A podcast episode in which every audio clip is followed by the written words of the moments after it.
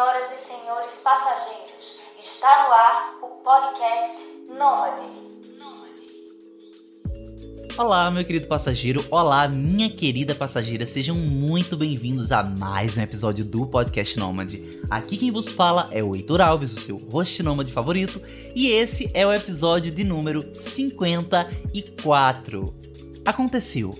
Pela primeira vez, eu estou entrevistando uma pessoa que eu conhecia muito antes da gente virar nômade, tanto eu quanto ele. É o Ailton Lima, aqui de Caruaru.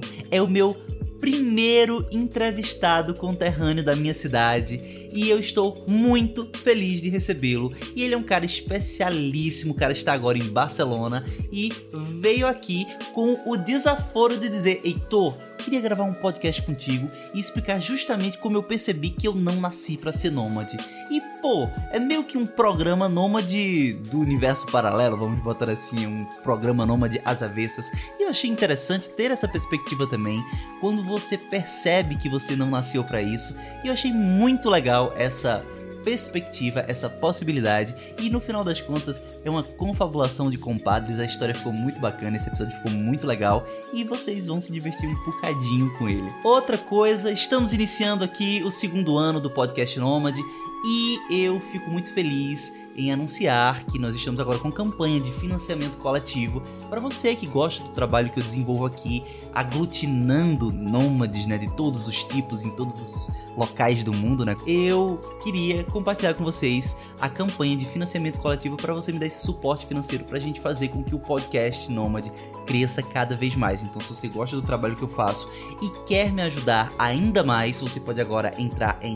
apoia.se barra podcastnomad e me ajudar literalmente financeiramente. Lá tem algumas faixas de contribuição, você pode ajudar com o que você quiser e eu vou ficar muito feliz de receber esse carinho financeiro, saber que meu trabalho importa ao ponto de que você queira me ajudar financeiramente. Então, entra lá em apoia.se barra podcastnomad e confere um pouquinho dessa campanha de financiamento coletivo. Além disso, também devo lembrar que esse episódio é um oferecimento da Spire a Spire é uma plataforma de terapia online para você que gostaria de fazer terapia e não sabe por onde começar. Está aí querendo fazer uma terapia, conversar com alguém sobre questões que você não consegue resolver por conta própria, quer melhorar seu autoconhecimento, tem alguma coisinha ali que está te incomodando. Você agora pode fazer terapia de onde você quiser, falar com profissionais, psicólogos devidamente cadastrados no Conselho Federal de Psicologia de qualquer lugar do mundo. Então basta acessar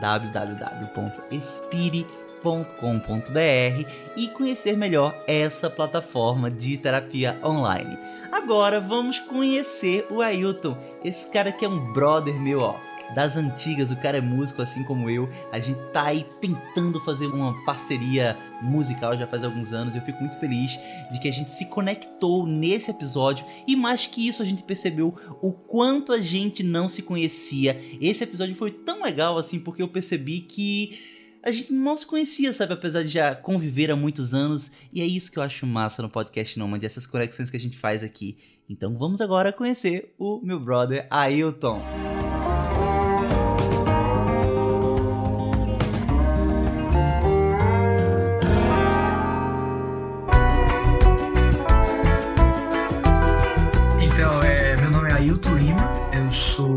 publicitária, trabalho em uma agência de publicidade online. A online há três anos, mas com uma agência há seis. Na verdade, a agência é minha. E foi daí que eu comecei a, e que me tornei nome. E atualmente moro em Barcelona, Catalunha, para quem não sabe. E sou de Caruaru, Pernambuco, Brasil. Me gustan los aviones, me gustas tú. Me gusta viajar, me gustas tú. Me gusta la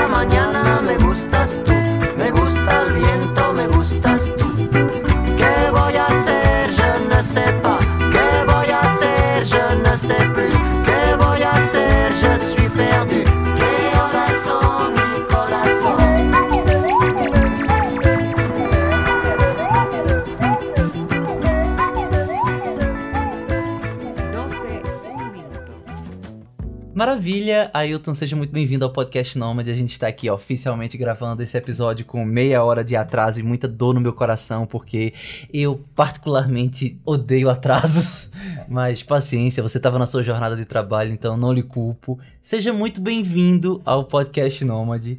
É, é uma felicidade imensa para mim te receber, porque a gente já se conhece antes da de tudo isso acontecer, de tu ir para Espanha do podcast Nômade surgir. E eu fiquei imensamente feliz, assim, quando, quando de repente isso apareceu e disse assim: Quero gravar um podcast contigo. E eu não sou nômade. Aí eu disse assim: opa, que porra é essa? E aí, cara, qual é. O que, que teremos para nossa audiência contigo? Não, então, eu acho que foi muito engraçado porque eu já tinha escutado alguns, alguns episódios, não tinha escutado todos. Eu gosto de, de podcast, acho que, eu não sei, então, acho que tu sabe exatamente. Mas eu acho que é uma plataforma que existe há mais de 10 anos. Acho, não tenho certeza. E eu creio que se tem 10 anos, eu escutar uns 8 a 9 anos. E sempre foi é, podcast de viagem, o nome disso é Mundo e outros podcasts que eu conheço. E sempre falava sobre nomadismo, é, sobre ser nômade. Mas assim, nunca foi por isso que me tornei, né? Tipo, e eu achei até engraçado porque, tipo, era um ano de, de podcast, do teu podcast, e eu disse, ah, velho, eu acho que seria interessante eu falar como eu percebi que eu não nasci para ser nômade, tá ligado? Porque foi uma coisa que eu percebi no dia a dia, já sendo nômade. Quando uhum. eu vim morar em Barcelona, eu percebi que não, não era exatamente o que eu queria, não era meu sonho. E eu acho que também é uma coisa que muita gente pode ser que percebeu, venha a perceber depois que já está praticando, ou venha a perceber até antes de já se tornar nômade. Eu uhum eu saí a primeira vez que eu viajei, assim, tipo, que eu posso dizer que eu percebi que o mundo era mais perto, foi em 2016 que eu fui para Argentina. E eu até fui com uma conhecida da gente, Cielen, uhum. e outros amigos nossos. E a gente foi assim naquela velha coisa, né? Comprou um pacote de viagem, que já é uma forma diferente de viajar, né? Uma forma muito boa, mas muito organizada, que tem dia, tem local, tem hotel, e tem tipo café da manhã, tá ligado? Então é uma coisa muito organizada, né? E eu achei muito interessante, eu achei muito incrível poder conhecer a Argentina e tal, mas aquilo já ficou na minha mente. Voltei para o Brasil e já trabalhava, na época eu trabalhava na revista Olha, que eu acho que foi na época que a gente se conheceu, então, uhum. naquela época.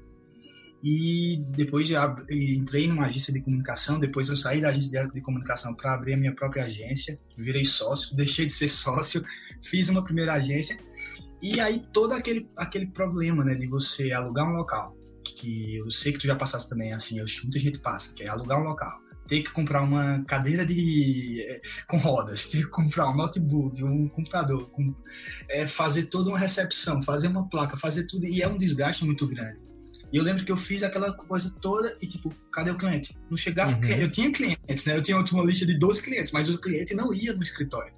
E eu, velho, pô, velho, eu pintei essa parede manualmente. Eu fiz meu pai vir aqui ajudar, sabe? Tipo, e ninguém nem vem aqui. Tipo, que merda é essa, sabe? Caramba, velho, que, que droga. Não é, não, é uma merda, tipo, sério mesmo. Quem passou por isso sabe quanto é pesado. Principalmente quando você é publicitário, que é uma coisa que o cliente ele não vai em muita agência, ele não, ele não quer parar para fazer isso.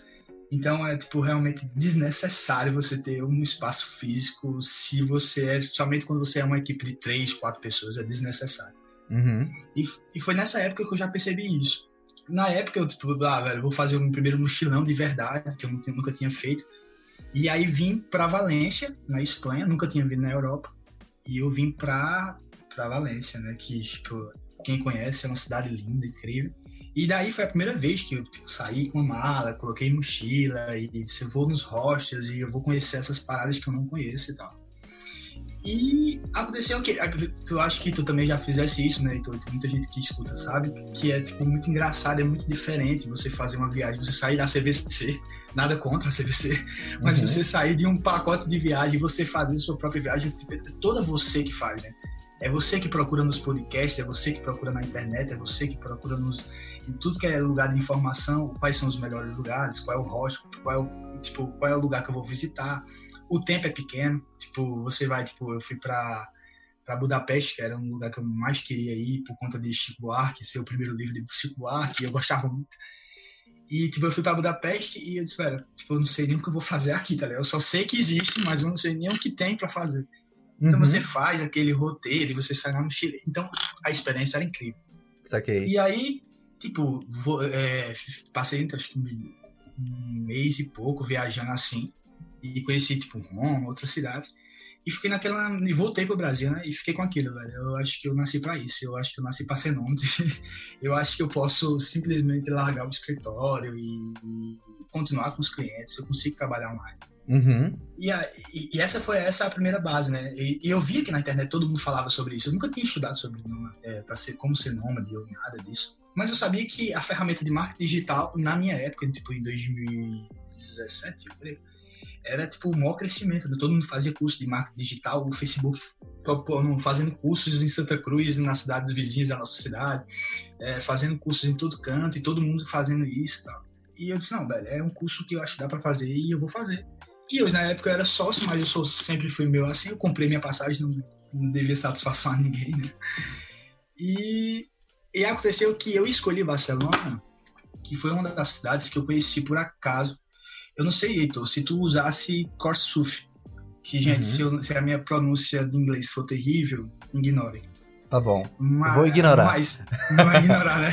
Foi terrível. Mas, foi terrível, terrível. Foi, foi, foi um pouco Fa- terrível. Fa- Fala aí, fala aí, Heitor, para as pessoas Cara, entenderem. sem pressão, né? Couchsurfing. só um minutinho que vai cair um negócio aqui e se eu não pegar ele aqui, peraí, só cuidado, cuidado. Ai meu Deus. É vidro. Não, não. Sabe aquelas réguas de madeira de um metro? Sei. É, pronto, tinha uma encostada aqui na mesa que eu tô gravando, aí ela ia cair. Enfim, ah, é, detalhes técnicos, problemas da gravação, a audiência não precisa ficar sabendo disso. Cara, Corta, corta, corta. pois bem, Couchsurfing, e aí? Talvez a minha pronúncia Então. tenha sido ruim também. Então, corta essa parte, corta. e agora eu vou falar o que é sobre isso. Né? Vou, vou cortar, não, vai ser o seu castigo por ter me deixado aqui meia hora Corta, corta, pingando. obrigado. Eita, Foi 17 minutos. entendeu? Eu quero deixar isso, minha gente. A audiência tem que saber do, do tempo exato. Tá bom. E, aí? e o aplicativo, ele tem essa, essa ideia, né? De você dormir no sofá de outra pessoa. E eu achava genial. Eu acho que, então, inclusive, eu descobri em um podcast de viagem que falava sobre esse aplicativo. Eu já baixei na época no meu celular e tal. Naquele ano, acho que era 2016. E eu baixei o, esse aplicativo e comecei a usar, né? E você faz assim, você pede para dormir na casa de alguém e você, tipo, quero morar, eu quero dormir em Madrid. Aí você coloca Madrid e aparece um montão de gente que tá disponibilizando uma, uma, um quarto um sofá. E você solicita e se a pessoa aceitar, você vai. E eu fiz isso, tipo, eu tava em Valência, então eu fiz pra Barcelona, para Madrid, para Toledo, para várias cidades. E eu fui solicitando várias vezes, assim, a um montão de gente. E Uhum. aconteceu que várias pessoas me aceitaram. Só que eu, com a minha desorganização, eu disse, ah, beleza, aceitou, vou-se embora. E comprei a passagem de ônibus para ir para Barcelona, acreditando que a pessoa que tinha me aceitado ia me hospedar em Barcelona. Quando eu chego em Barcelona, tipo no, Euro, no, no aeroporto, não, no- na rodoviária, eu começo a colocar a localização que a pessoa tinha me enviado e nada da localização dá certo. Não colocava e nada. Eu liguei para a pessoa e, tipo, ó, não tá conseguindo. Ele disse, ah, então, tipo, então foi tentar me explicar mais ou menos como chegar. E depois o que ele fez, faça assim, me envia a sua localização atual. E eu enviei. Ele disse, ó, só tem um problema, você tá em Barcelona e eu moro em Madrid. Eu disse, pô, tipo, Caramba, Então, tipo, velho. era tipo, daqui pra Barcelona, não, daqui pra Madrid, né, no caso de Barcelona pra Madrid, são seis horas de ônibus, tá ligado? Tipo, eu já era sete horas da noite, não tinha como eu pegar outro ônibus e ir pra Madrid. E, tipo, era bem meu estilo, naquela desorganização, Heitor, que tu sabe como eu sou, né? Tipo, eu sou meio assim, meu Deus, o que vou fazer numa cidade que não conheço ninguém e, tipo, não sei nem o que fazer aqui, tá ligado? E aí eu peguei minha, minha eu tava de mochila, né, e comecei a descer. Hoje eu sei, né, por morar aqui eu sei exatamente onde eu tava. Eu tava no, tipo, no centro, que é cerca do Arco do Triunfo. E eu, tipo, eu fui ali descendo, descendo, peguei- cheguei na Rambla, que é tipo pela Rambla, cerca da Praça Catalunha. Tipo, e ali procurando um hostel, tipo, e você alugar um hostel na hora, assim, tipo, eu quero entrar agora, é super caro, tá ligado? Não é o mesmo preço de você se programar de um Uhum. Você consegue, aqui em Barcelona, você com programação, você consegue um hostel por 30 euros, por 25 euros, por 15 euros. Você sem programação, você paga quase 60, 70 euros de um hostel, tá ligado? E Cacete. meu, e meu, e meu dinheiro como. E dinheiro de mochileiro é aquela coisa que você é pobre, né? Você é muito pobre. Você só Uhum. tem aquele dinheiro, aquele dinheiro tipo contado. Eu, velho, meu Deus do céu. E eu pensando, se eu vou dormir no, no- na rodoviária, tá ligado? Tipo. e vou amanhã eu pego outro ônibus. Eu sei que nessa, nessas paradas não. Encontrei uma turma no, no meio do, da Rambla de, de, de Barcelona. Fiz amizade, disse, ó, eu tô num hostel e vamos lá, e, tipo, e o hostel era um hostel meio que solto. Me colocaram, dormi no hostel e, e fiz amizade pra caramba, e acabou se tornando uma das melhores viagens que tive, né? Tipo, Barcelona, e um dia eu consegui amar a cidade. Que massa, E cara, aí, que massa. Foi, foi incrível, então, foi incrível mesmo. Uhum. Eu fiz amigos assim, foi bem arretado mesmo. Era verão, é, tipo, Barcelona é uma cidade maravilhosa, todas as épocas, mas no verão ela é 100 vezes mais, tá? Que legal. E, que tá todo mundo querendo ir pra praia, tá todo mundo contente, tá todo mundo querendo ir pra festa, tá todo mundo assim, entendeu? É uma cidade Uhum. de jovem. Todo mundo Então, tipo- libidinoso, né? Assim, todo mundo é, saliente na Espanha ali. é- É muito legal, é muito incrível, velho. Eu sou muito apaixonado por Barcelona, de verdade. Pô, cara, eu, eu passei por Barcelona, passei algumas horas aí, achei muito lindo, tipo, porque foi só uma escala, eu tava indo pra Romênia, mas assim, muitas montanhas, eu fiquei bem deslumbrado com, com a Ah, tu tem paisagem. que, tu tem que E- vir, velho. Tu tem que vir. E o que que acontece, cara? Tu tá falando e eu não fazia ideia dessas viagens. Eu sabia que tu tinha ido pra Buenos Aires com Cielen, mas eu não sabia. Não sabia do primeiro mochilão. Não sabia, cara. Eu tô escutando agora totalmente surpresa. A gente se conhecia daqui de Meu Pernambuco. E assim, tipo, eu, eu, eu sempre lembro, sabe? Tipo, todo mundo conhece, todo mundo tem alguém que já morreu. Mas assim, todo mundo também tem aquela pessoa que morreu e foi assim o primeiro contato com a morte de fato. Eu me lembro que quando eu era É. criança, um- algum parente meu morreu, um primo morreu, um tio morreu e tal. Mas assim, a primeira pessoa que me marcou no que diz respeito à morte foi a minha avó. Que eu tinha acho que 14 anos, e aí foi, foi realmente aquele momento, assim, aquele choque. Foi quando eu comecei a entender o que era morte. E sair do Brasil. Ah, eu, eu- por exemplo, eu, eu conhecia você, inclusive, que já tinha ido pra, pra Espanha, pra, pra Argentina com o Cielen. Eu conheci- conhecia outras pessoas que já tinham saído, feito intercâmbio. Até o meu irmão, que tinha morado nos Estados Unidos. É, eu, eu tinha esse contato, né? O cara morava na mesma casa que eu e do nada ele passou cinco meses nos Estados Unidos. Mas assim, o meu primeiro contato com o mundo exterior, de fato, foi quando assim, quando caiu a ficha. Foi quando tu chegou assim do nada e disse: "Estou me mudando pra Espanha". Tipo, de vez verdade, assim. é verdade. E eu acho, no- na tua casa, né? Eu acho, tipo, a gente tinha ido. Não sei se a gente tinha ido gravar uma música, eu sei que a gente tinha ido ensaiar, eu acho, pro teu. pro lançamento do CD, né? Uhum, Foi naquela isso. Eu acho que exatamente nesse dia, eu acho que a gente tinha ensaiar e tal, e eu te disse, eu eu vou, tipo, eu vou pra Espanha, tipo, eu vou morar, eu vou largar tudo e tudo. É. Não, pra mim, assim, da mesma forma como quando minha avó morreu e assim, o sentimento que veio foi: caramba, nunca mais eu vou ver essa pessoa. Quando tu chegou e disse isso, sei lá, eu acho que, tipo, meu irmão é meu irmão. Eu sabia que ele voltaria dos Estados Unidos. Mas quando tu chegou e disse assim: estou indo embora pra Espanha, não foi feito da vez que eu, no caso, você foi pra Buenos Aires e eu sabia que era a passeio e iria voltar. Não, é um: estou indo embora. A mala já está lá fora. Vou te deixar, tá ligado? Citando aqui o Pablo. Pesado. Não sei se você citou, se você conhece essa música. Acho que foi um hit do verão no ano que tu foi embora. E aí, velho, ah, eu fiquei assim, tipo, quê? Sabe? E, e acho que um ano, dois anos depois, eu fiz a mesma coisa. Mas assim, Exato, diferente. tava- Não, e eu, eu estava escutando hoje, né? Eu estava escutando o episódio 51 e tu tava contando, eu disse, meu Deus, eu não sabia disso, tá ligado? Tipo, eu sabia que tu tinha vindo, mas eu não sabia tudo que tu deixou, a forma que tu deixou, tá ligado? Isso é muito Uhum. pesado, assim. Você Pois tipo, é. mostra. Pois é, Muito que louco, isso. né? A gente se conhecia, mas não se conhecia, na verdade. Não, e é muito interessante. Eu acho que eu gosto do podcast por isso, entendeu? Porque eu acho que eu vou indicar o podcast para as pessoas escutarem o que tô gravando contigo agora, porque tem muita gente que me conhece e que faz, ah, você tá indo para ser rico, o que tu tá fazendo aí? E você vai sempre escutar isso, né?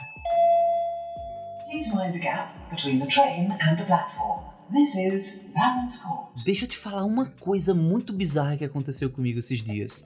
Eu trabalhava, eu trabalhava, dava aula em uma, uma faculdade.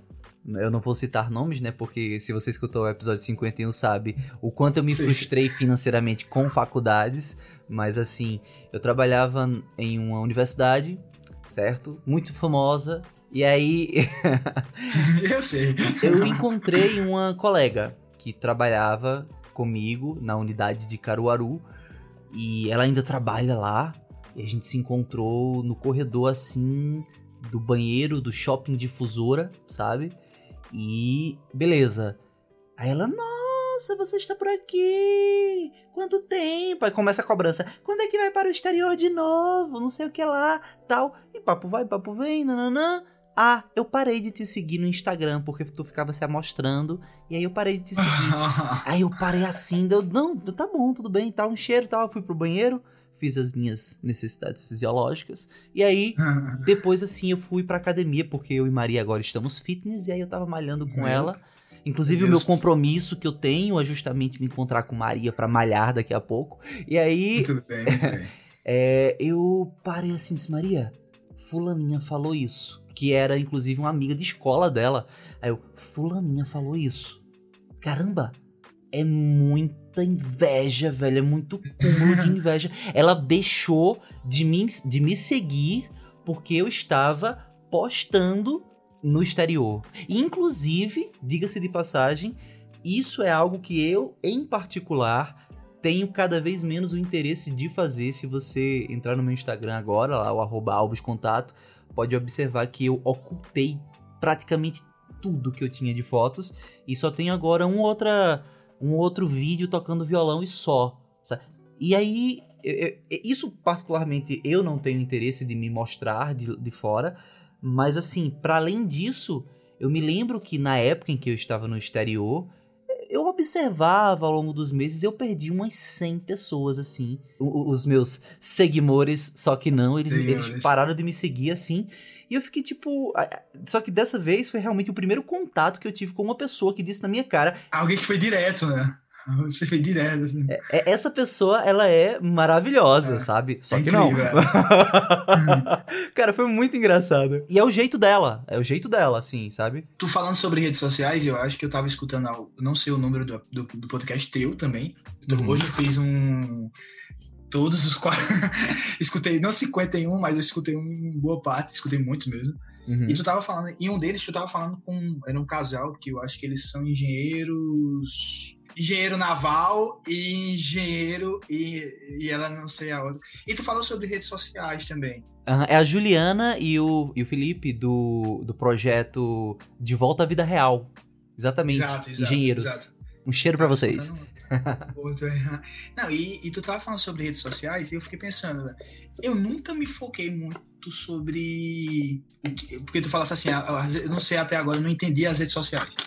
Uhum. Na verdade, eu acho que, na minha mente, eu penso assim que a rede social é minha e é pra mim, entendeu? Sim. Tipo, eu, eu coloco as, as fotos pra mim, pra, pra mim, eu ia falar um português bem, bem espanhol. É, eu coloco as fotos pra que no futuro eu veja e eu digo, pô, velho, que legal, eu vivi isso. Tipo, as frases que eu coloco é, é, é que no futuro que eu leia, que eu diga, velho, pois estava passando isso e isso. Os stories Uhum. que eu coloco é para que no futuro eu veja. Eu sei, não é o. Não seja. Eu não, não quero aqui estar dizendo que eu sou eucentrista, eu, eu penso só em mim. Não. É que, tipo, eu acho que as redes sociais é como se fosse um álbum de foto meu. E Uhum. eu, e eu que- e quero apresentar as pessoas que estão lá. Se as pessoas não querem ver, elas deixem de seguir de verdade, entendeu? Sim. Será um prazer não ter elas me seguindo, entendeu? Que eu acho tipo, muito legal isso.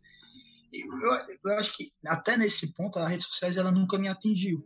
Ela Aham. nunca me atingiu, porque tipo, eu nunca dei a ela a importância que eu acho que as outras pessoas fazem assim, ah, não, eu não vou, eu não vou colocar essa foto porque eu não tô tão bonito. Tipo, se eu gostei, tá bom, tá ligado? Tipo, eu penso assim sobre, sobre redes sociais. Mas voltando ao que tu estava falando sobre, sobre a gente os mutirões que a gente não sabia, é muito importante isso, a gente ter, principalmente ter o canal de te conhecer, tá ligado? Tipo, quem escuta o podcast conhece mais. Tá? Ele, ele tem um acesso maior ao Heitor que eu conhecia, o do Heitor que cantava, ao Heitor Pois de é, Maria, cara. ao Aham. Heitor que é administrador, ao entendeu? Então, é um novo Heitor, é um, um Heitor Cara. que eu, eu não conhecia e outras pessoas também não. E eu vou lhe dizer mais, viu? Eu espero de coração, assim, que as pessoas estejam gostando desse novo Heitor, porque esse novo Heitor lançou, agora no dia 3 de fevereiro, um financiamento coletivo para que as pessoas amem ele, Eu vi dinheiro para ele, eu vi também. tá ligado? Isso, que legal. para ele ganhar dinheiro fazendo podcast. Então aí, ó, apoia-se, apoia.se barra podcast nômade E as pessoas que estão conhecendo esse novo Heitor aí, espero que elas estejam gostando dele e deem dinheiro para ele, porque ele vai ficar muito feliz. Mas enfim. Minha gente, apoie. Apoie, porque todas as ideias, todas as ideias de Heitor são muito bem organizadas, são muito bem feitas. É, eu vou falar. Eu vou sempre, falar até um parêntese, cara. Primeiramente, obrigado por isso. eu vou falar até um parêntese. É, eu coloquei, né, dentro dessa brincadeirinha do Apoia-se, coloquei algumas metas pra mim, assim. Tipo, eu já tenho, já desenvolvi esse trabalho com o podcast e eu particularmente quero que isso renda um dinheiro mínimo pra que eu possa viver, né?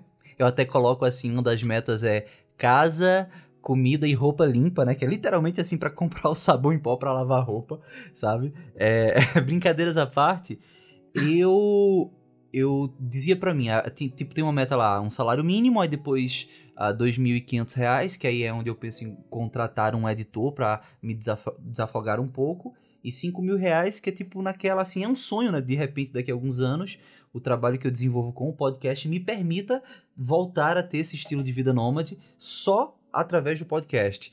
Mas independente dessas metas, eu tinha uma meta pessoal minha, assim, que era 200 reais, assim, sabe?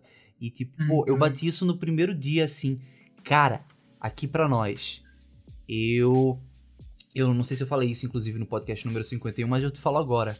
Eu pedi demissão, vendi minhas coisas, fui embora e durante quase dois anos o meu cabelo cresceu, né? Eu até brinquei com Maria, eu disse assim, Maria, meu cabelo cresceu. E desde que eu saí, desde que eu pedi demissão daquela universidade muito famosa, eu não recebi mais nenhum salário mínimo. São 18 meses, meu cabelo tá crescendo. O tempo que meu cabelo tá grande é um tempo que eu passei sem receber nada, praticamente, assim. Fixo, né? Uma coisa mais certa.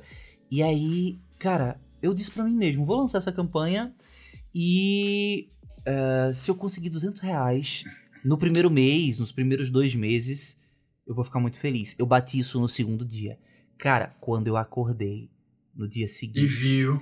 eu chorei tanto, velho. Eu chorei É muito tanto. legal isso. Cara, é, é- é são aquelas pequenas vitórias que, que as pessoas não, não acompanham, que só quem sabe é quem vive, né? Todo mundo É. tem as suas pequenas histórias. Cara, foi, foi só 200 reais. Reais, eu não tô falando em euros.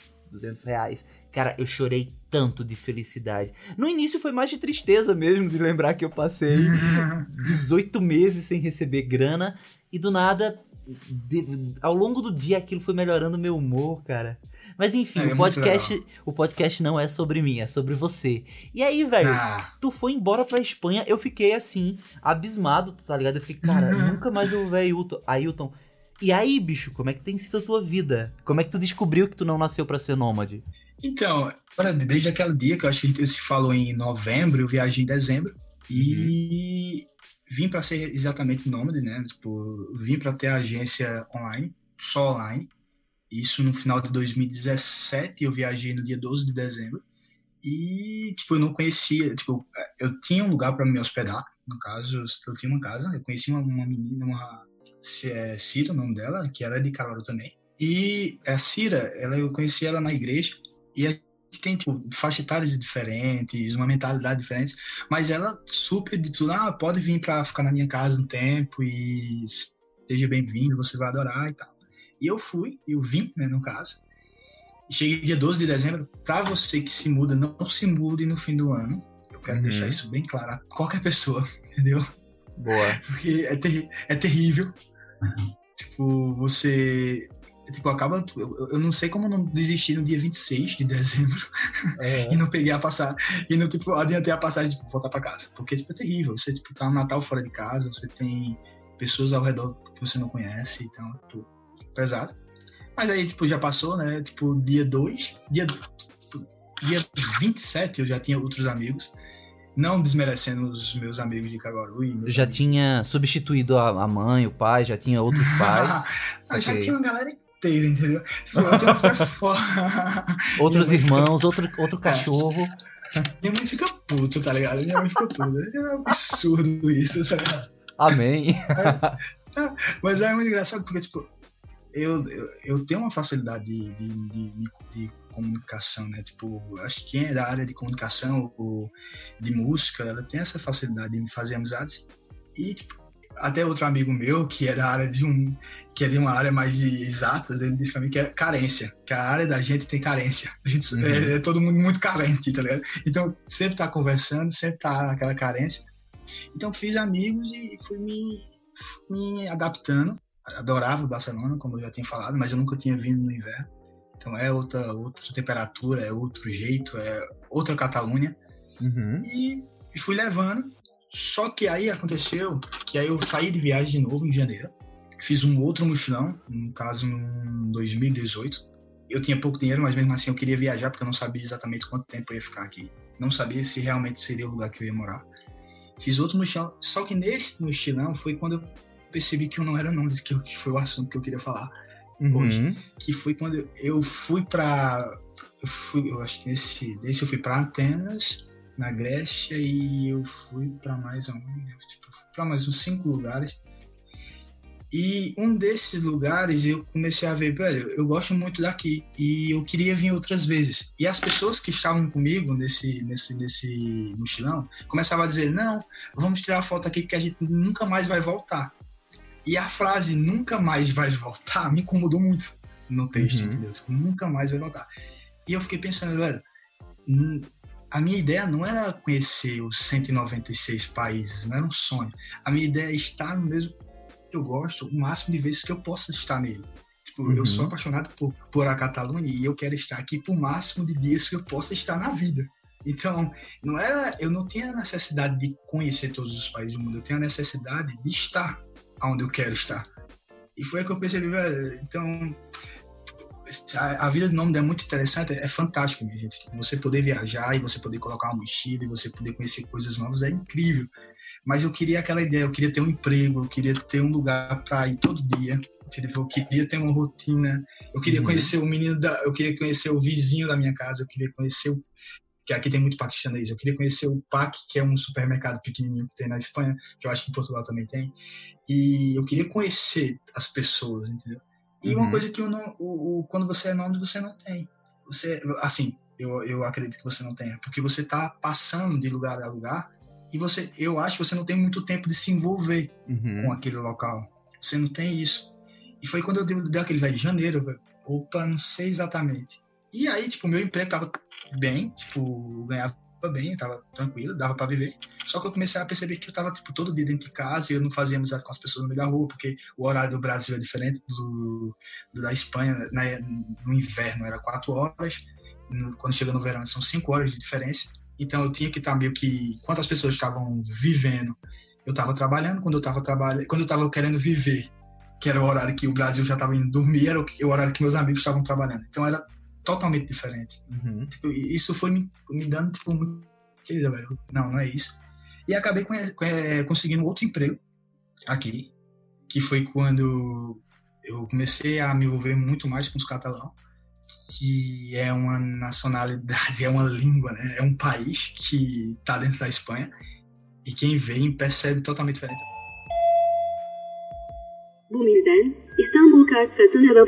Cara, que massa, velho. Eu vou, eu vou colocar isso na minha agenda quando eu voltar pra Europa. Que ouvindo falar agora, eu fico pensando que, de certa forma, esse espírito nômade, esse espírito mais explorador, de ter a possibilidade de conhecer outras pessoas, no teu caso específico, está relativamente muito mais saciado, porque uma coisa é você estar num país tão desigual socialmente falando, socioeconomicamente falando, né, como é o Brasil.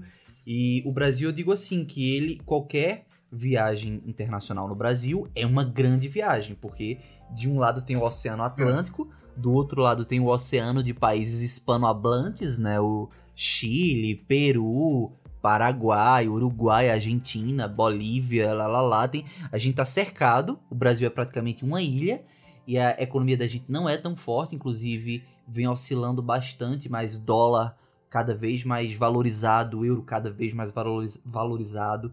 E aí, tu tá num, numa situação hoje um pouco mais confortável no que diz respeito a esse, esse espírito viajeiro, né? Esse espírito nômade, porque Barcelona fica, pô, coladinho com o sul da França, certo? Que, é, quer ir para Portugal é fácil, quer ir para França é fácil, quer ir para Itália é muito fácil, Alemanha tal.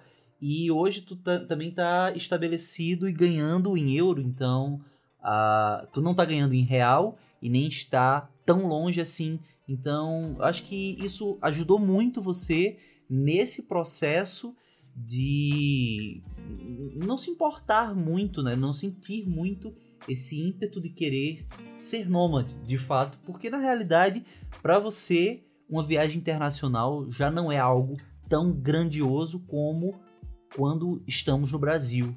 Concorda? Discorda? Então, eu concordo muito, muito mesmo. E foi nisso, é, então, quando eu voltei nessa viagem, era em janeiro, a gente fez um mochilão com novos amigos, eram totalmente pessoas que eu nunca tinha visto na vida. Tipo, eu tinha, eu tinha conhecido, bora dizer, dia 27 de dezembro, dia 2 de, de janeiro, eu já tava saindo de mochilão com eles, tá ligado?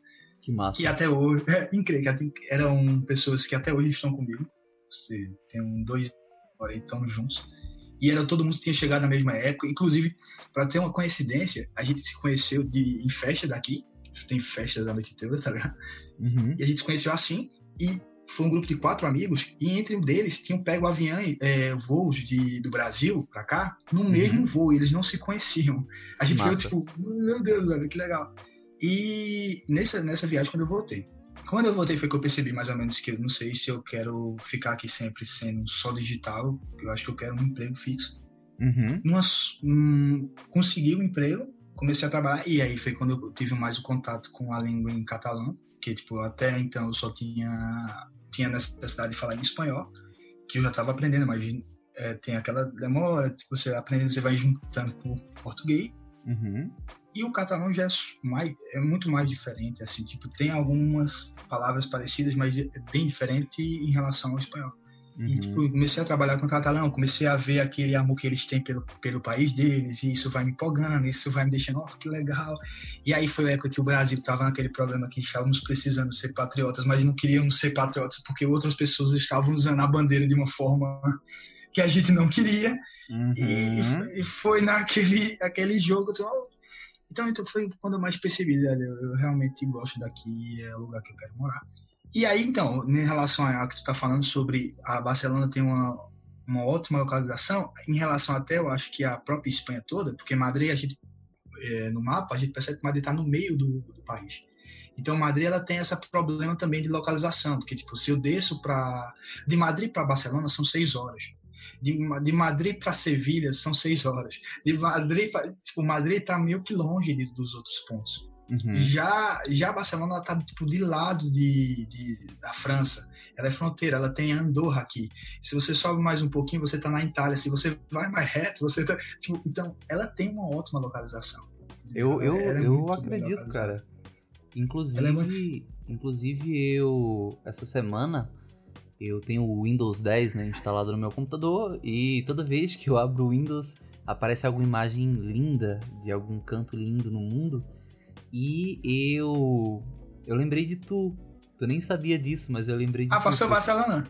Não, não passou Barcelona, passou Marselha, a cidade do Conde de Monte ah. Cristo, que é bem pertinho daí. E eu me lembro que quando eu estava ainda em Portugal da primeira vez, eu fiz um roteiro que tipo ia de Istambul até o Porto, passando por diversas cidades. Eu lembro que eu tinha colocado no roteiro Marsella e depois Barcelona e tinha assim entre parênteses visitar Ailton, tá ligado?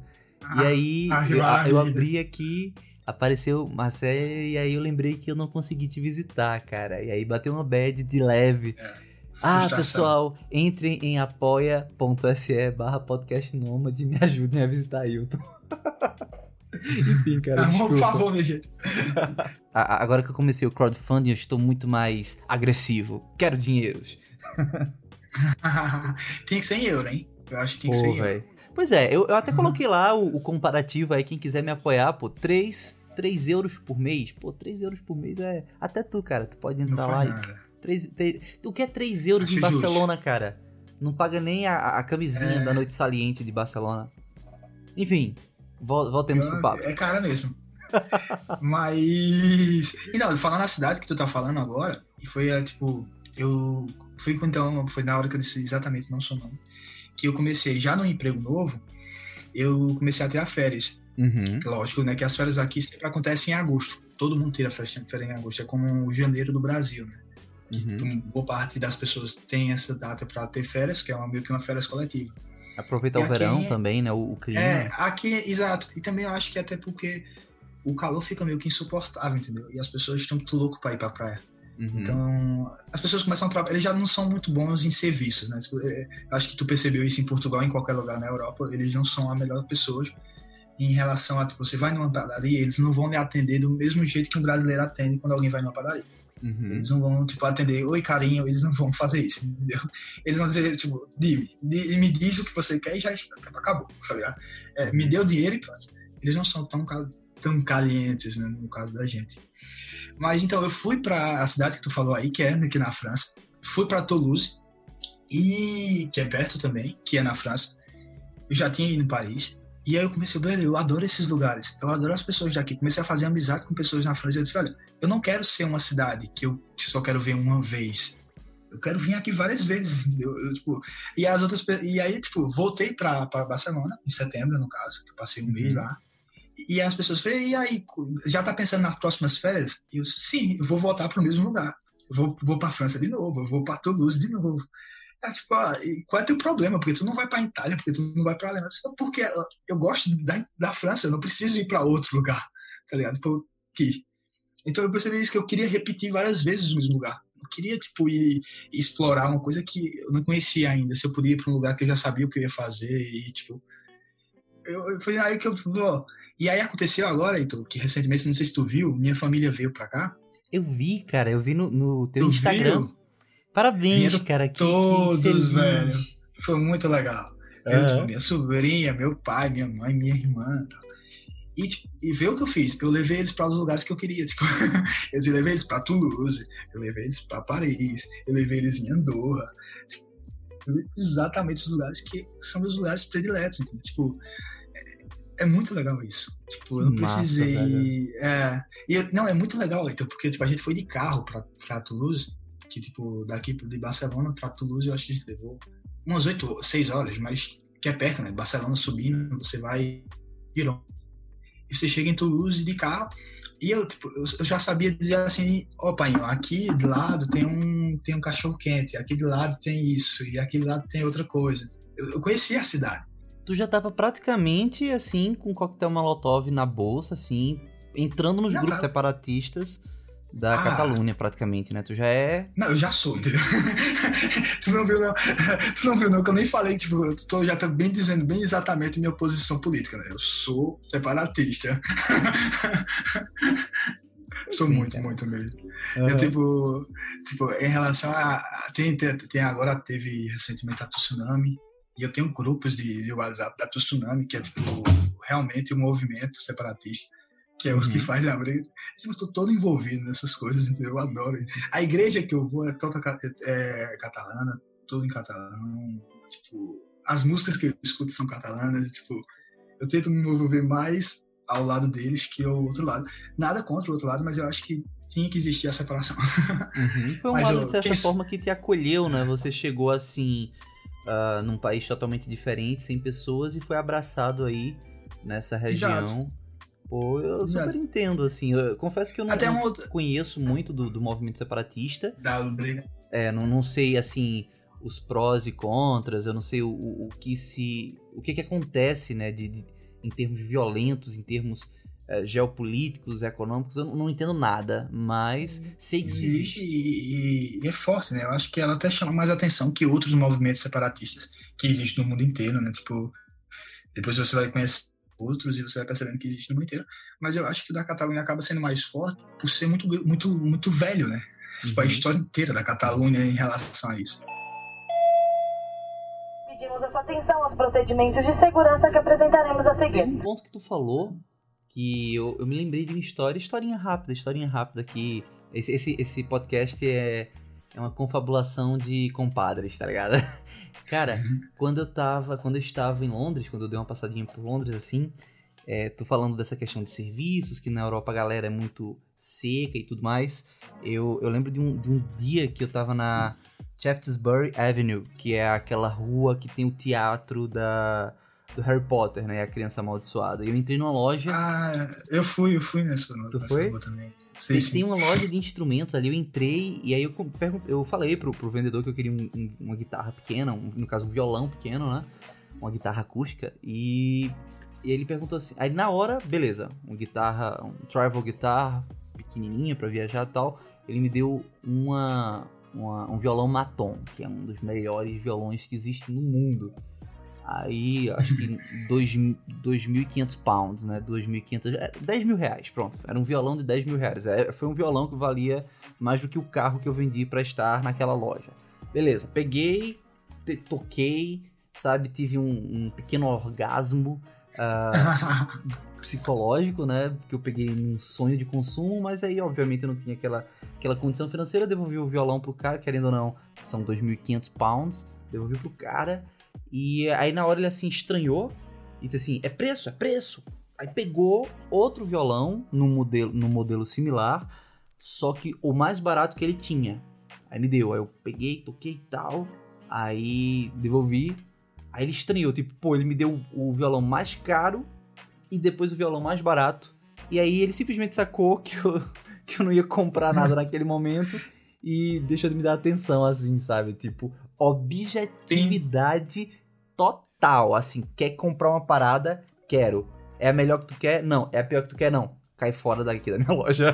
Não, Foi assim. E, então, é, é, um- é uma coisa que é espalhada pela Europa inteira. Eles são Uhum. todos assim. Eu achei Eles maravilhoso. Todos Eu, assim. Apesar de parecer até um pouco chocante da maneira como eu comento, mas eu achei maravilhoso, assim, sabe? Essa, essa, essa É, objetividade. Eu, a- eu acho. eu- agora eu já ac- muito mais acostumado, inclusive eu trabalho tipo, nesse mesmo, nessa, mesma, nessa mesma pegada, entendeu? Tipo, Uhum.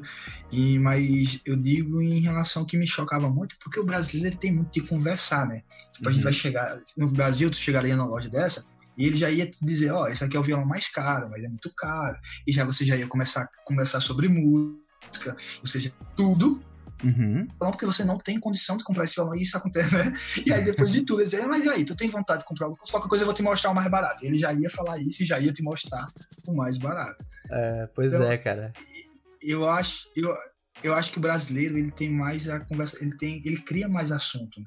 Inclusive Aham. o europeu ele, ele, ele corta, ele corta na hora. Ele, Cara, tem eu- de fazer um certo Eu, eu não sei, eu acho que eu nunca compartilhei isso nos podcasts, mas ah, quando eu cheguei na Romênia, eu entrei em outra loja, foi num período que eu tava sem a minha guitarra, então eu tava vendo possibilidades de ter um instrumento. E aí eu entrei num, num local, encontrei um, um outro violão e, e eu achei bem legal, achei legal o preço e tal. E aí eu entrei e perguntei pra, pro vendedor assim, é, o nome do cara, né? Em inglês e tal. Aí ele olhou, estranhou e disse assim: não acredito que isso importe pra que eu lhe venda o violão. Aí eu olhei pra ele assim e assim, eu não disse nada, só agradeci, saí da loja.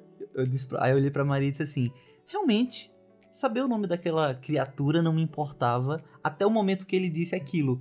Mas no momento em que ele olhou e disse: Não acredito que dizer meu nome importe pra você comprar o, a guitarra, fez toda a importância possível e imaginária, porque eu achei é, um tratamento rude, eu achei um, tratamento de uma ah, ignorância, de uma falta de sensibilidade tão grande que eu pensei, ah, vá pra uma porra, meu irmão. Não, Foda-se, e, tá e ligado? por, e por uma besteira, né? Porque o que custava É, ele pô. falar o nome, tá ligado? É, ele podia dizer, sei lá, Bob. Podia, podia inventar um nome. Ah, Ele- Bob. Bob. Pronto, meu nome é Bob. Eu, beleza, Bob. É. Tal, que massa, que preço massa, tal, vou levar. Aí o cara deu uma patada daquela e eu disse assim, ah, vai pra uma porra, sair da loja. Não, é, é muito. É muito. Pois é. E o pior é que a loja, Mas- ela ficava vizinha do Airbnb que eu estava, no caso do apartamento que eu estava. Então, todos os dias, durante os 15 dias que eu vi, que eu, que eu passei em Bucareste, eu vi Bob, tá ligado? Eu fiquei muito puto assim, saca? Ah, enfim. Tu gostou Assim. da viagem lá? Eu fui pra lá, gostei. Eu Pra Bucareste? Sim. Cara, eu curti. É, é tenebroso, mas paciência. Eu tenho vontade É de diferente, né? Eu, Uhum. acho que, eu acho que ela também tem um, um espírito diferente do, de, de uma parte da Europa. É uma outra, outra parte, né? Tipo, você já tem um outro sentimento também. voltar. Ela Uhum, acaba criando uma outra impressão que você tem, até de uma galera mais fria mesmo. uhum. Mas uma galera que tem, tem. Eu gostei, eu achei legal. Quero voltar também. É uma Pois das é, que cara. quero voltar. E aí, no caso, tu se instalou mesmo na, na região de Barcelona. Tu até tem se identificado agora muito com a Catalunha. E Cara. descobriu que agora não, não tá com essa, esse ímpeto nômade, certo? e veio pra cá pro podcast Nômade com a ousadia de Muito dizer que não é bem. nômade. E aí, Exato. velho, como é que tá Mas sendo a é- tua vida? Com o que, que tu tá trabalhando aí na- em Barcelona? Eu sou publicitário, eu trabalho numa loja que aqui tem muito, muito força de segunda mão. E a Uhum. gente vende, pia, vende piano, vende quadros e vende órgãos, tipo, vende o que a gente tem agora loja. É, bem, bem caixa forte, vende coisas assim que você fala, meu Deus, por que tem isso aqui, tá ligado? São Uhum. coisas muito, é muito legal, eu acho muito legal. Porque, tipo, a, eu, tipo, não- a gente tem, eu sempre gostei muito de arte, sempre Uhum. gostei muito de tela e tal, mas eu nunca imaginei que eu ia chegar, eu ia trabalhar numa loja que eu ia vender uma tela que me custa, que custa 5 mil euros. Uhum. Eu vejo, meu Deus, como é que alguém tem coragem? E as pessoas vão lá e pagam, entendeu? e as pessoas vão lá e tem um piano que, tipo, tem 300 anos e tá velho e as pessoas pagam 7 mil euros. Uhum. Tipo, eu fico, meu Deus, eu fico besta assim, sabe? Quando eu, quando eu vendo um, Heitor, eu fico, meu Deus, como as pessoas são ricas. É, exato, Tá cara. É coisas assim absurdas, porque eles compram coisas assim. E eu acho muito legal, porque eles, eles, eles valor, valorizam isso, entendeu? Tipo, porque você não Uhum. compra uma tela de, de, 3, de 5 mil euros se você não valoriza a arte. Você não vai comprar para decorar a sua casa, entendeu? Tipo, eu acho muito legal. E outra, que eu acabo conhecendo muita gente, assim, tipo, muito idoso. Acabei Uhum. ganhando, Heitor, uma coleção de eh, Os Miseráveis, a, prime a, a primeira edição escrita na Espanha, de um cliente. Ele me deu a primeira edição. O livro tem, é mais velho que o Brasil. tá ligado? tipo, eu tipo, meu Caramba. Deus, já. ligado? Tipo, É que, tipo, tipo, de presente, toma pra tu. E é tão valioso, porque até hoje eu nunca li, eu tô guardando pra vender um dia. Aham. Aí o povo fala, como é, como é que tu vende um presente? Pode ter certeza que eu vou vender, entendeu? Pô, não, cara, quero nem, entendeu? não quero nem saber, entendeu? que maneiro, Pô, velho, que maneiro. É muito, é muito legal.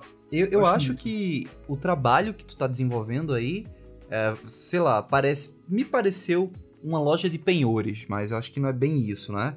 É, Seria também um pouco. Seria mas, também um assim, Mas pouco. não ser, seria, mas não é penhores, me, desculpa a minha ignorância, mas eu acho que seria mais de ouro e joias, não? Cara, penhorar é mais no sentido de você deixar algo de, com um certo valor em troca de uma grana. Pode ser um relógio, sabe? Inclusive, eu achei engraçado porque o eu vi uma matéria ontem. Eu abri aqui o meu smartphone e vi a matéria que diz assim: é, americano, sei lá, da, da guerra do Vietnã, ele desmaiou ao descobrir que o Rolex da década de 70 dele valia quase 3 milhões de dólares. Tá ligado? E É, é, é meio isso. É muito isso.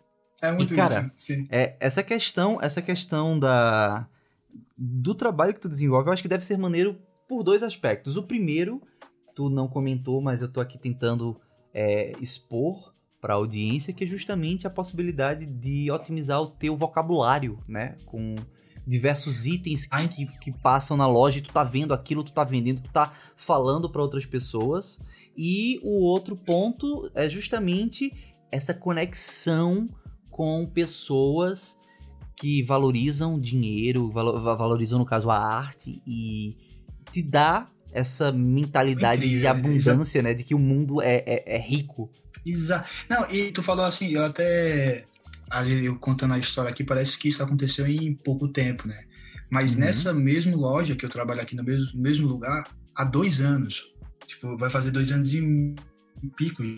Entendeu? Foi o meu primeiro aqui, né? No caso, foi o único que eu tenho. Então, é, é um tempo, entendeu? E aconteceu que lá é, eu trabalho numa. Não é nem em Barcelona, é uma cidade vizinha chamada Sabadell. Eu acho que tu tem um banco chamado Sabadell. E lá eles só falam catalão. Tipo, não é feito Barcelona que tem muito turista.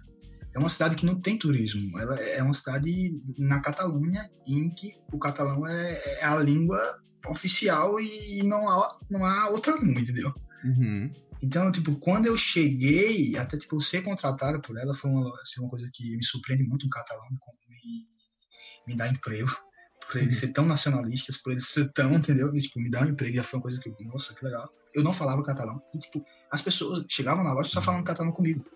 Eu tinha maior vergonha de dizer assim, "Ô, por favor, fala espanhol, entendeu? Tipo, ei, ei, troca a língua aí, por favor, opa, opa. E eu começava a tentar adivinhar o que ela tava querendo me falar, entendeu? Porque, tipo, eu não queria fazer isso, principalmente quando são idosos. Eu, quando chegou o momento de eu pedir para uma pessoa me falar em espanhol e ela dizia, eu não sei. E, Hum. e, e no primeiro eu dizia assim, não, isso é um ignorante, tá ligado? Eu pensava, eu pensava, não, isso é um ignorante, só quer dizer que não sabe, porque quer me humilhar por eu não saber. Mas é, é, depois eu percebi que não, eles não sabem mesmo. Tipo, Uhum. é uma coisa é você viver falando é, português e alguém dizer a você, não, agora você vai falar é, inglês e, e daqui a você dizer a, a pessoa, entendeu? Mudar um mundo inteiro em tão pouco tempo, entendeu? E a língua na- nativa, a língua deles é catalão. entendeu? Cara, isso é Tipo, muito- Eu sei que o Franco, que foi o ditador daqui, ele proibiu o, catalão, então não sei se tu sabe, ele proibiu Uhum. falar catalão. Sim. E aí, eu, muitos idosos, eles não sabem escrever catalão, porque no colégio que eles estudavam, não, não deixava ensinar catalão. Mas a vida deles era falando catalão. Então, ou seja, eles sabem falar catalão, mas eles não, há muitos idosos não sabem escrever catalão. Cara, isso Então, é muito bizarro, velho. Muito É bizarro. incrível, é incrível. Você fica, meu Deus, isso, isso não passou há muito tempo. Entendeu? Isso não se passou há muitos anos. Tipo, é coisa nova, então é incrível. Uhum. É, foi, um- foi uma- uma experiência incrível, assim, em relação, tipo, foi aí quando eu disse, não, velho, é muito bonito o que eles fazem, por eles lutarem mesmo por isso. Uhum. Então, e aí, pra cá, e vende coisas que eu acho muito legal, eu nunca imaginei também estar vendendo quadro, nunca imaginei estar vendendo piano, e vendendo coisas até muito menores, como armário e mesas e tal, mas de, que, de coisas de muito tempo, e é muito legal. Acho muito legal, acho muito bacana, e aprendo muito. Cara, que Muito legal, bem. velho. Muito, muito massa, assim. E continuo na agência, né? E continuo na agência também, minha gente. Agência, a agência agora, a brasileira ou na Espanha? Ah, brasileira. Não, legal, ela, ela é online, ela é online, mas ela continua. Tipo, é por isso que eu digo assim, eu sou meu nome da ainda, entendeu? Tipo, eu sim, chego sim. do trabalho e eu trabalho online ainda e eu fico terminando as coisas. trabalho, tipo, na hora do meu almoço, trabalho no final de semana, trabalho em todos os horários.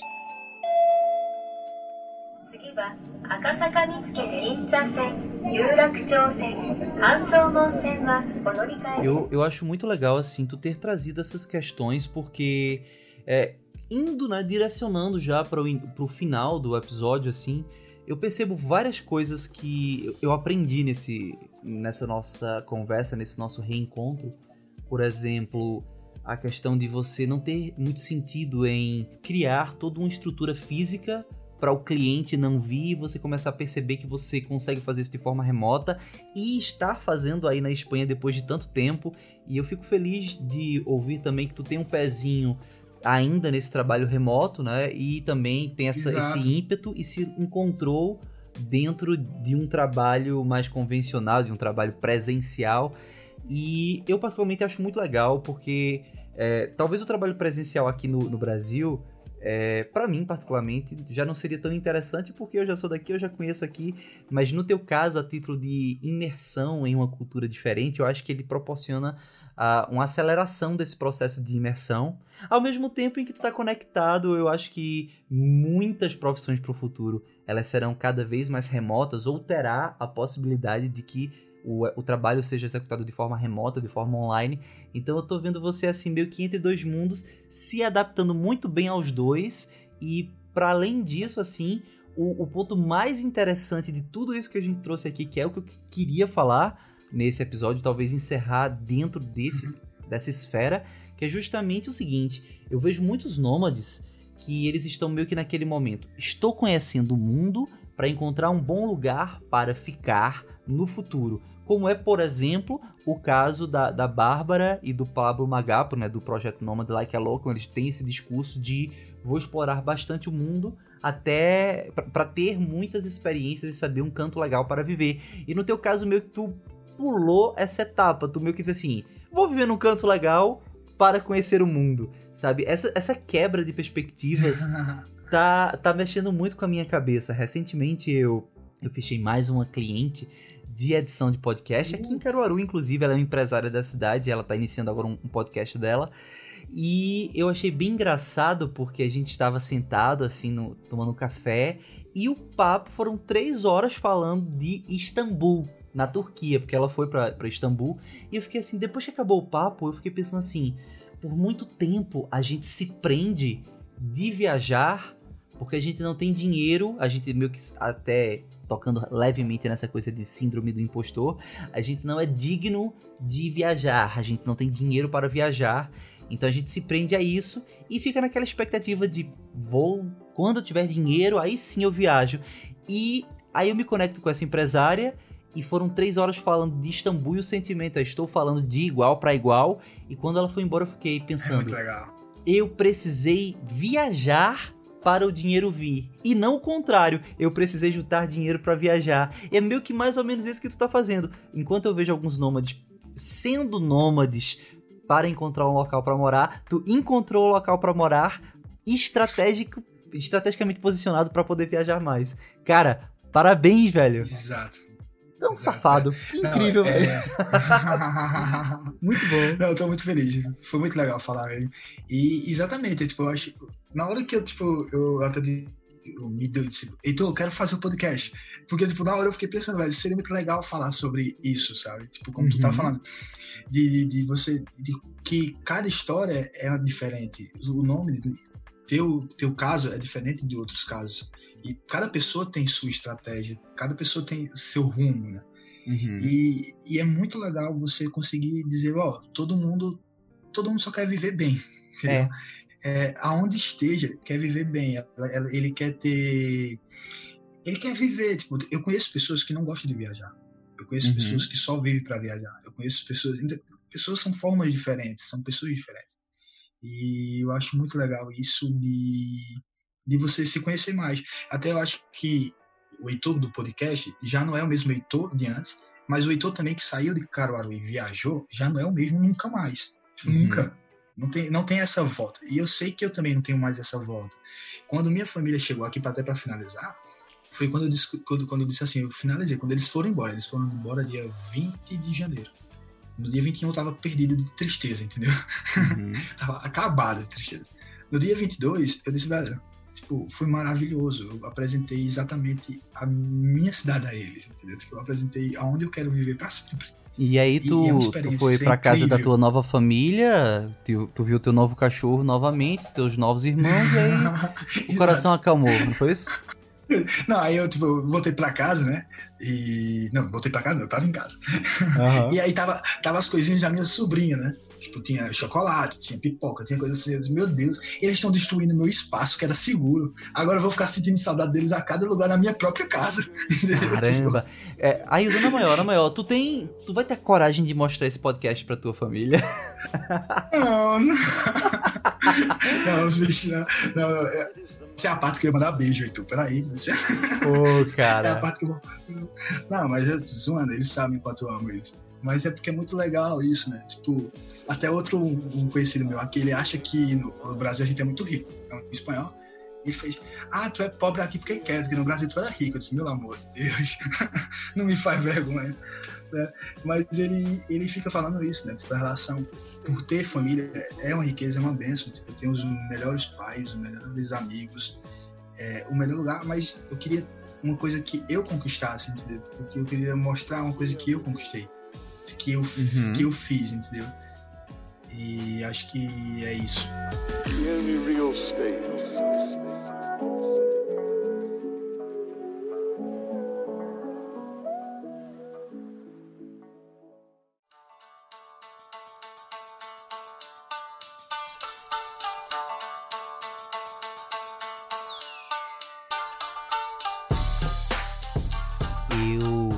Mais uma vez com esse meu mau hábito aqui de me comprometer em público. Eu aviso a audiência que eu e Ailton somos músicos e a gente já se deve uma parceria aí há uns 3, 4 anos. E eu fico feliz de saber que a conexão ainda existe, porque isso significa que a parceria pode existir. Eu quero, tu quer, a gente só não se encontrou para fazer isso, mas agora sim, não, mas... mais uma vez, eu estou ainda de pé com essa parada, essa parceria musical aí. Agora me comprometendo em público, né? Assim, com a audiência do podcast. Não, Show de bola. Não, a gente já, bem, já cantou junto, sai. né? A gente já cantou junto uhum. no lançamento, o CD foi lindo. Tem uma foto, que eu queria aquela foto, muito boa. Salve, uhum. salve, salve Alisson, que tirou uma foto incrível. E guardou aquele registro muito legal. E mais a gente tem que gravar uma música e dizer assim, olha, para mostrar aos nossos filhos, às nossas pessoas futuras, dizer, olha aqui, ó, Uhum. um registro gravado e E documentado e que- compartilhado nas interwebs da vida. Cara, criticado. muito obrigado. É, muito obrigado por essa conexão. Fiquei muito feliz de a gente se reencontrar. E mais que isso, da gente se conhecer um pouco mais, porque o mais legal de todo esse momento foi justamente perceber a quantidade de coisas que eu nem fazia ideia que tu sabia. Eu fiquei feliz quando tu disse que ouviu o episódio 51, que eu conto um pouco da minha história pessoal. E tu disse que não fazia ideia também daquelas coisas. E é isso que eu acho massa no podcast, sabe? Eu tenho feito tantas conexões boas. Uma coisa é até fazer um pequeno mechan assim, agora não financeiro, é só, ah, enfim, aproveitar a porta. O grupo do Telegram do Podcast Nomad, tá? O link para quem quiser entrar está aqui na descrição do episódio. O grupo do Telegram, cara, eu tenho feito tantas conexões maravilhosas ali dentro. E principalmente no dia 3 de fevereiro pra frente, foi a semana de lançamento do podcast. Do lançamento, não, a semana de um ano do podcast. Eu tive tantas mensagens e o sentimento foi: encontrei uma nova galera. Sabe Legal, assim? legal. Foi muito bom esse senso de comunidade pra quem quiser entrar, pra você também. E eu acho o podcast massa nesse aspecto, sabe? Assim, tipo, Tem pessoas que conexões. pessoas que tu nu- nunca ia se conectar, né? Tem pessoas que você não encontraria em outro, em outro momento. E, E mais que isso, o trabalho do podcast foi até o Lucas Morelo que trouxe isso, dentre muitos easters de comemoração de um ano, ele disse algo que eu achei muito legal, que foi justamente estou criando um ambiente onde pessoas que talvez nunca se olhassem e elas estão se olhando assim. Eu achei aquilo muito massa. E do nada, tipo, Genial. a gravação desse episódio é dia 5 de fevereiro, tá, pessoal? A gente tá conversando aqui no dia 5 de fevereiro. Eu não sei ainda quando ele vai ao ar, mas vocês estão escutando, ele já foi ao ar. E o ponto que eu penso disso tudo é o seguinte: é, pessoas que talvez nunca se olhassem. Eu morava com o Ailton aqui em Pernambuco e a gente nunca se olhou tão profundamente quanto agora, nessa horinha que a gente parou aqui. Apesar de meia hora de atraso. 17 minutos, minha gente, 17 minutos. Cara, foi incrível, eu te agradeço demais por isso. Valeu, A gente Heitor. se vê por aí. Muito obrigado. E te espero pra gente gravar uma música aqui. Abraço. Ui, ui. tchau, tchau. Bom, pessoal, esse foi mais um episódio do Podcast Nômade. Eu espero que vocês tenham gostado demais desse papo que eu tive com o Ailton Lima. E eu fico muito feliz de poder compartilhar isso com vocês que estão me escutando semanalmente. Queria lembrar que se vocês tiverem alguma crítica, dúvida, sugestão ou contribuição, vocês podem me escrever no Gmail podcastnomade.gmail.com e também nas minhas redes sociais, que no caso é o Instagram, arroba alvescontato, alves com H, e também arroba podcastnomade. Eu estarei o quê? De braços abertos para receber todos vocês lá. Além disso, há alguns segundos atrás eu usei a palavra contribuição. Então, agora se você quiser contribuir de forma financeira com o crescimento desse humilde podcast, você pode acessar apoia.se barra podcastnomade e me ajudar financeiramente, tem algumas faixas de contribuição ali e você pode me dar um dinheiro aí, me dar esse suporte financeiro para que a gente possa crescer ainda mais esse trabalho que eu venho desenvolvendo com o Podcast Nômade. Então acessa apoia.se barra e se você quiser, obviamente, me ajuda aí financeiramente. Eu vou ficar muito feliz com esse gesto financeiro de carinho. Além disso, lembrar também que esse episódio é um oferecimento da Espire. A Espire, como vocês já estão habituados, é uma plataforma de terapia online onde você pode fazer terapia de qualquer lugar do mundo. E se você quiser conhecer melhor essa plataforma, acessa www.espire.com.br e conheça melhor essa plataforma de terapia online. E é isso aí, a gente vai ficando por aqui. Na próxima semana a gente se vê pontualmente às 6 horas da manhã, horário de Brasília. A todo mundo que escutou até aqui esse finzinho do episódio, eu desejo uma ótima semana e deixo um cheiro para todos vocês, ok? Bom, até mais. Tchau.